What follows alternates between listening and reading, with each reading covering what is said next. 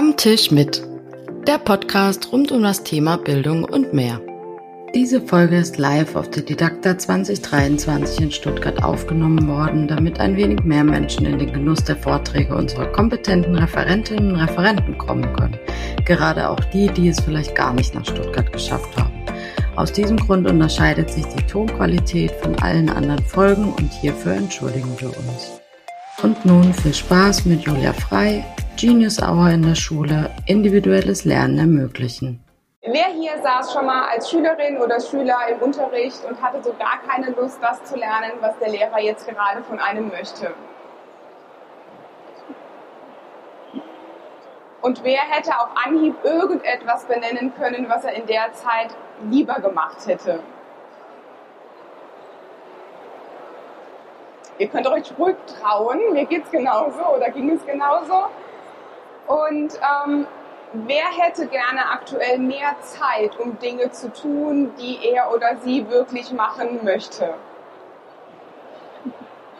Genau, wie ihr seht, mir und vor allem unseren Schülerinnen und Schülern geht es eben genauso und deswegen haben wir versucht, dieses individuelle Lernen ähm, an unserer Schule so ein bisschen mehr hervorzuheben und haben dazu den sogenannten Genius Hour Ansatz verwendet.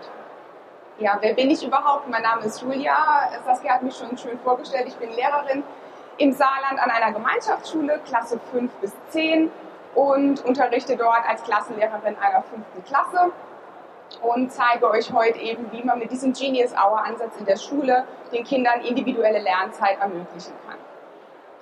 Ja, ich habe das einmal zusammengefasst, was Genius Hour eigentlich ist. Es kommt eigentlich aus der Wirtschaft. Google zum Beispiel stellt seinen Mitarbeiterinnen und Mitarbeitern 20 Prozent der Arbeitszeit für freie Projekte zur Verfügung, um das Unternehmen voranzubringen. Und wir haben einfach geguckt, ob wir es hinbekommen, 20 Prozent der Unterrichtszeit eben unseren Schülerinnen und Schülern zur freien Verfügung stellen zu können. Und haben das, ich zeige es auch gleich, wie das im Schulkonzept verankert ist. Und es geht einfach darum, dass die Kinder gucken können, okay, wenn ich irgendetwas in der Schule lernen könnte, was würde ich lernen? Das ist so die Kernfrage des Ganzen. Und ähm, wir haben das Ganze KISS genannt an unserer Schule, Kreativität, Interessen und Stärken stärken. Und basieren, ähm, basierend auf diesem Zitat ähm, haben wir einfach versucht, individuelles Lernen zu ermöglichen. Das heißt, ähm, wir haben einfach geguckt, wie kann ich das umsetzen und das Zitat war so Ausgangspunkt des Ganzen. Das ist ganz groß bei uns im Schulgebäude zu lesen. Ich lese es vielleicht einfach einmal vor. Wenn ich nur darf, wenn ich soll, aber nie kann, wenn ich will, dann mag ich auch nicht, wenn ich muss. Wenn ich aber darf, wenn ich will, dann mag ich auch, wenn ich soll. Denn dann kann ich auch, wenn ich muss. Denn die können sollen, müssen, wollen dürfen. Das heißt, wir fordern immer ein, dass die Kinder das lernen, was wir vorgeben. Ähm, und wir haben einfach geguckt, was möchten denn die Kinder überhaupt lernen. Und haben das Ganze in fünf Themenbereiche aufgegliedert. Man kann zum einen sich im handwerklichen Themenbereich ähm, was aussuchen oder im Themenbereich Forschen, Soziales, Kreativität und Nachhaltigkeit. Und innerhalb dieser Kategorien arbeitet jedes Kind einfach eigenständig. Wie haben wir das Ganze im Schulkonzept verankert? Das hört sich immer schön an, jedes Kind kann das lernen, was es gerne möchte, aber wir haben ja auch einfach einen Lehrplan. Und deswegen haben wir mal geguckt. Wir haben im Schnitt zehn Fächer pro Klassenstufe. Und wenn jedes Fach imaginär fünf Minuten in der Woche anspart und man das Ganze zusammenrechnet, dann ist es so, dass die Kinder alle zwei bis ja, drei Wochen eine Doppelstunde von 90 Minuten frei arbeiten können und jeder sagt, also jedes Fach sagt dann natürlich, ich kann auf gar keinen Fall zwei Stunden opfern. Weder der Mathematiklehrer noch der Sportlehrer möchte halt eben gerne Stunden abgeben. Deswegen haben wir das Ganze so gemacht, dass in Kalenderwoche 3 in der Doppelstunde Musik an KISS gearbeitet wird, dann in der Kalenderwoche 5 in Naturwissenschaften, Sport und so wechseln sich die Fächer eben ab. Und jedes Fach gibt pro Schuljahr maximal vier Doppelstunden eben zur freien Verfügung. In allen Bereichen können die Kinder Zertifikate erreichen. Ähm, die bekommen dann eben ausgestellt, in welchem Bereich sie was gearbeitet haben und haben am Ende ihres ja, Schuljahres ein Portfolio, in welchem Bereich sie sich bewegen und haben dann vielleicht auch einen Anhaltspunkt, in welchem Bereich sie vielleicht ein Praktikum oder eine Ausbildung machen möchten. Wie wird das Ganze organisiert? KISS bzw. Genius Hour lässt sich in sechs Phasen einteilen. Die erste Phase nennt sich Passion. Die Kinder entwickeln mögliche Fragestellungen oder Themen, an denen sie arbeiten möchten. Und zwar nicht nur ein Thema, sondern immer so drei, vier. Und im Anschluss, wenn sie diese vier Fragen ähm, gemacht haben, gibt es den sogenannten Pitch. Die Kinder stellen also ihre Fragen und ihre Herausforderungen sowohl der Klasse als auch mir vor. Und wir gucken dann gemeinsam, okay, was ist überhaupt umsetzbar im schulischen Kontext. Wenn jetzt jemand sagt, er möchte gerne Fallschirmspringen lernen, weil er das schon immer mal machen wollte, dann funktioniert das natürlich in der Schule nicht. Der Rahmen ist ja immer noch gesetzt. Aber es gibt super viele Möglichkeiten. Ähm, ich zeige euch nachher auch ein paar Beispiele. Die dritte Phase ist der sogenannte Plan. Also wie gehst du vor? Was benötigst du? Wer kann dich unterstützen? Ähm, gibt es jemanden, an dem du dich orientierst? Man kann das Ganze alleine, zu zweit oder eben auch zu dritt machen. Und darauf basierend beginnen die Kinder dann einfach zu recherchieren und sich eigenständig zu professionalisieren. Das fünfte ist, das ist ein Prinzip, das heißt, alles, was ich erlerne, was neu dazukommt, muss ich quasi laut Genius Hour der kompletten Welt zugänglich machen. Ähm, wir begrenzen das eben auf die Schule aber dennoch müssen die Fortschritte natürlich dokumentiert werden. Also die müssen irgendwie einen Fortschritt, ein Tagebuch, Videotagebuch, ein Podcast oder was auch immer über ihr Projekt erstellen. Und ähm, deswegen ist Schritt 5 festzulegen, ähm, wie präsentiere ich das Ganze. Und Schritt 6 ist dann natürlich am Ende des Projektes das Ganze auch der Klasse vorzustellen. Manchmal gibt es auch einen Elternabend im Quartal, wo alle Projekte einmal so vorgestellt werden und die Projekte, die die Kinder möchten, können auch auf der Schulhomepage dann eben verlinkt werden. Das wären so ja, diese sechs Phasen, die man einmal durchläuft. Und so oder so ähnlich ähm, sieht es dann aus. Wir haben so eine Art Storyboard entwickelt, ähm, an dem die Kinder eben ihr Projekt planen können. Und die haben immer die Möglichkeit, ähm, mich als Ansprechperson eben dann auch zu nutzen, und wir schauen wirklich, welcher Schritt ansteht und was überhaupt realisierbar ist. Am Anfang sind es natürlich super große Projekte, ähm, wo man dann die Kinder auch so ein bisschen einbremsen muss, weil das wirklich die Kompetenz und auch den zeitlichen Rahmen dann übersteigt. Aber wir beginnen einfach in Klasse 5 relativ geleitet. Meine Kollegin sagt immer so schön, Kinder, die mit Geländern und Rahmenbedingungen groß geworden sind, tun sich unheimlich schwer, in einer offenen Umgebung zu lernen und zu arbeiten. Deswegen Schritt für Schritt die Kinder daran führen und dann einfach auch diese sechs Phasen einhalten, die auch chronologisch einzuhalten sind. Eine zweite Organisationsform, die die Kinder bei uns an der Schule lernen, ist das sogenannte Personal Kanban. Ähm, alle Schritte, die zu erledigen sind, werden in eine Tabelle eingetragen. Die Tabelle hat drei Spalten. Die erste Spalte ist To Do. Und da wird wirklich aufgeschrieben, okay, was muss ich denn alles machen. Und die Regel ist, dass auf ein Post-it-Zettel maximal drei Zeilen geschrieben werden und das To-Do möglichst innerhalb von 30 Minuten abzuarbeiten ist. Das ist die Regel und auch nur pro Post-it natürlich ein To-Do. Warum ist das wichtig? Es gibt die zweite Spalte, die nennt sich Work in Progress. Wenn ein Kind alleine arbeitet, darf immer maximal ein Klebezettel in dieser Work in Progress Spalte eben kleben, damit die Kinder sich nicht verzetteln und zu viel auf einmal machen wollen.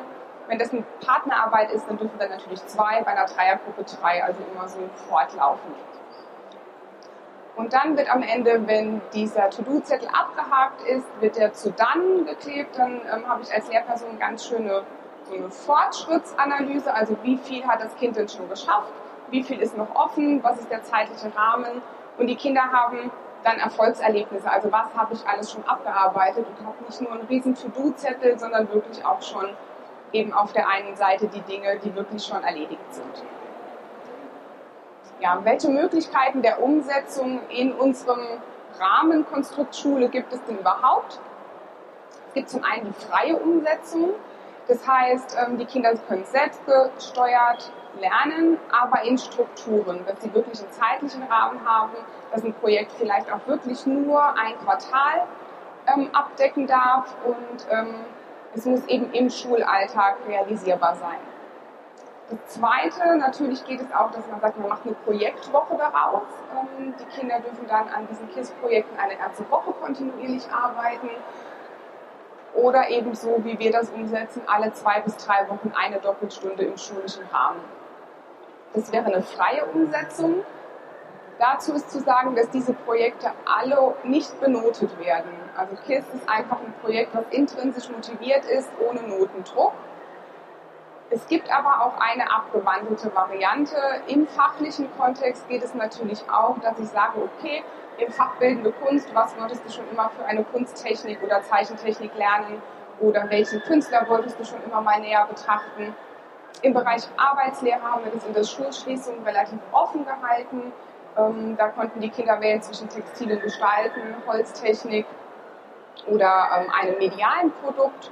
Und da ging es zum Beispiel darum, dass ein Kind ähm, mit der Mama zusammen aus Paletten ein Kräuterbeet gebaut hat. Ne?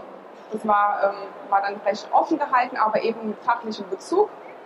Oder es gibt natürlich auch, dass man fächerübergreifend in einem Projekt arbeitet, wenn das der schulische Rahmen eben hergibt. Zu Beginn ähm, eines neuen Projektes oder einer Klassenstufe, die damit noch nie gearbeitet haben, zeigen wir immer ganz gerne dieses Video. Ähm, und ich würde es einfach gerne für euch so vorlaufen lassen, weil es eigentlich gut zusammenfasst, welche Möglichkeiten dieses Projekt überhaupt hergibt.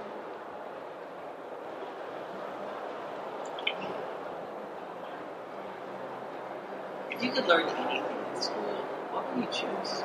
Would you learn about fashion and maybe design a never before seen outfit? Maybe you get into art or music or theater. Perhaps you'd start a podcast with computer movies. Or maybe you do a video series about skateboarding tricks.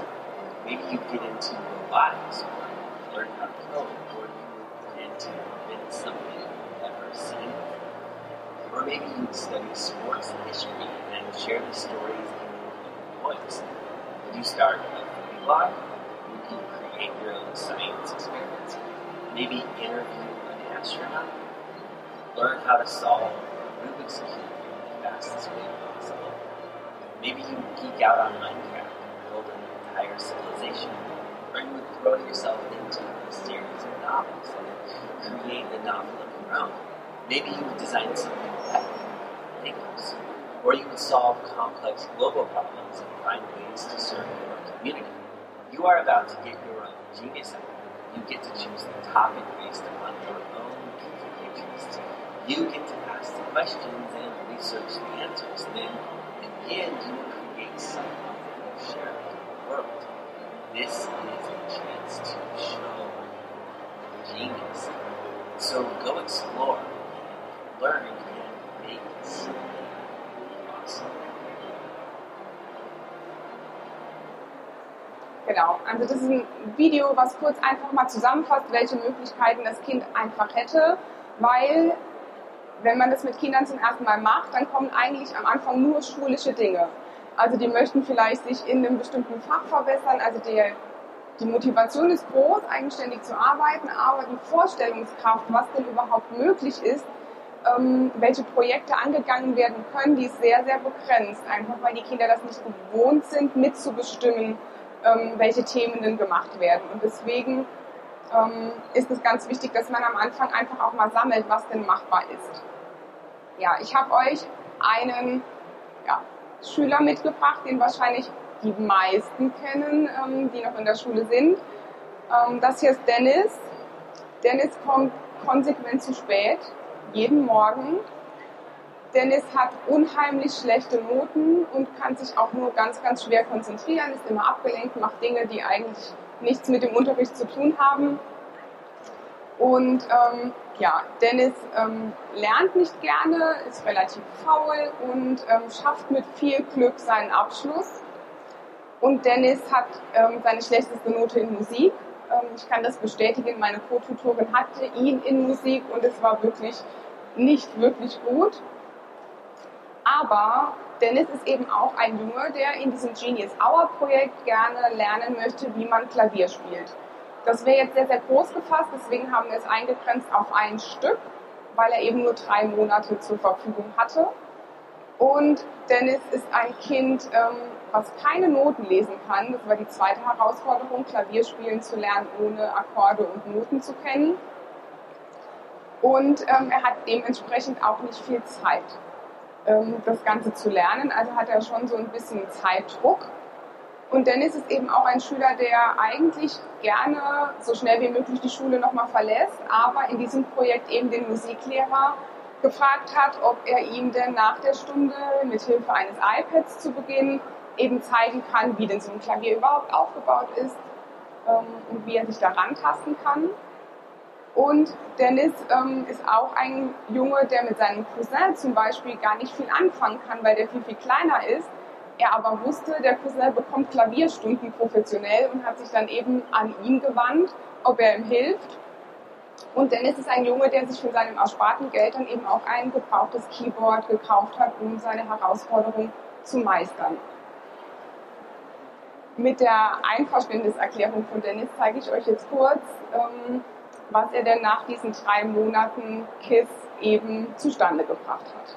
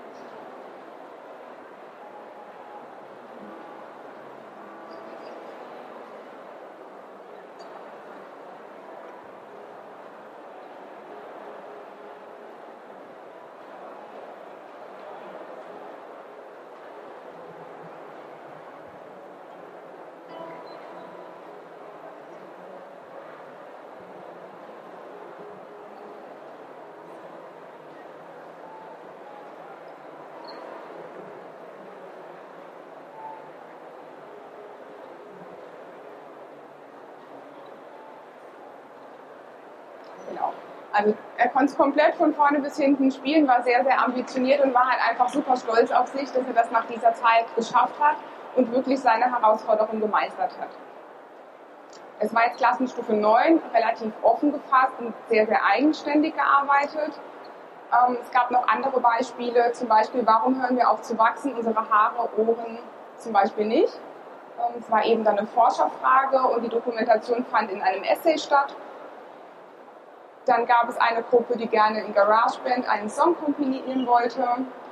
Gitarre und Klavierspielen sind so die Klassiker, also Musikinstrumente kommen am Anfang ganz oft, aber auch soziale Projekte. Ähm, eine Gruppe hat zum Beispiel für die Kinderkrebsstation Kuscheltiere genäht, hat dann sich informiert, welche Stoffe da dürfen verwendet werden, ähm, welche Füllungen dürfen verwendet werden, weil die auf einer gewissen Gradzahl eben auch gewaschen werden müssen. Oder es gab ähm, organisierte Spiele-Nachmittage im Altersheim, das angrenzend an die Schule ist. Oder zwei Mädchen wollten auch schon immer mal ein Drei-Gänge-Menü kochen. Die durften dann in die Schulküche gehen zum Ausprobieren und haben halt super viel zu Hause gekocht und alles per Video-Tagebuch festgehalten.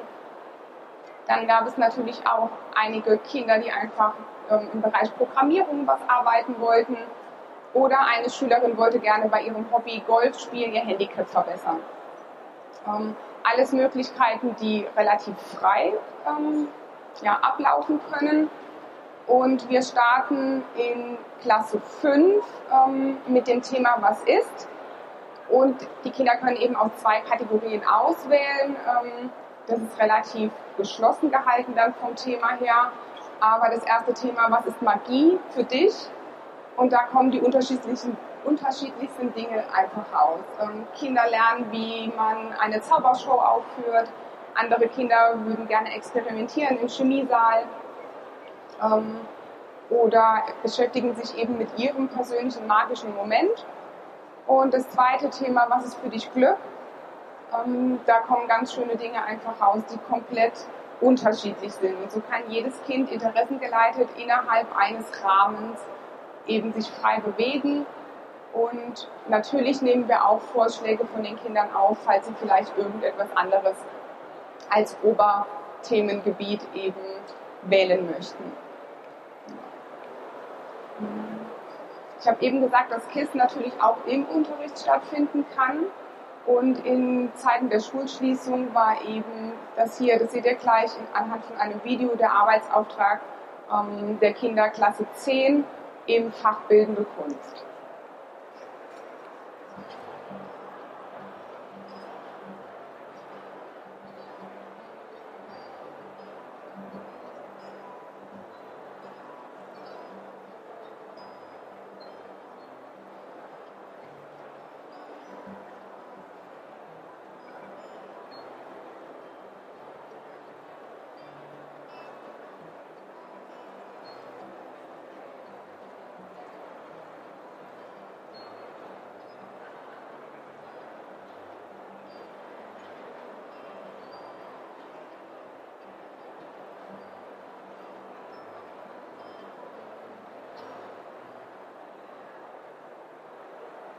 Genau, bei uns an der Schule ist das Projekt aktuell so ein bisschen eingeschlafen. Das ist dem geschuldet, dass die Schulschließungen das eben halt eher brach liegen lassen, außer fachlich.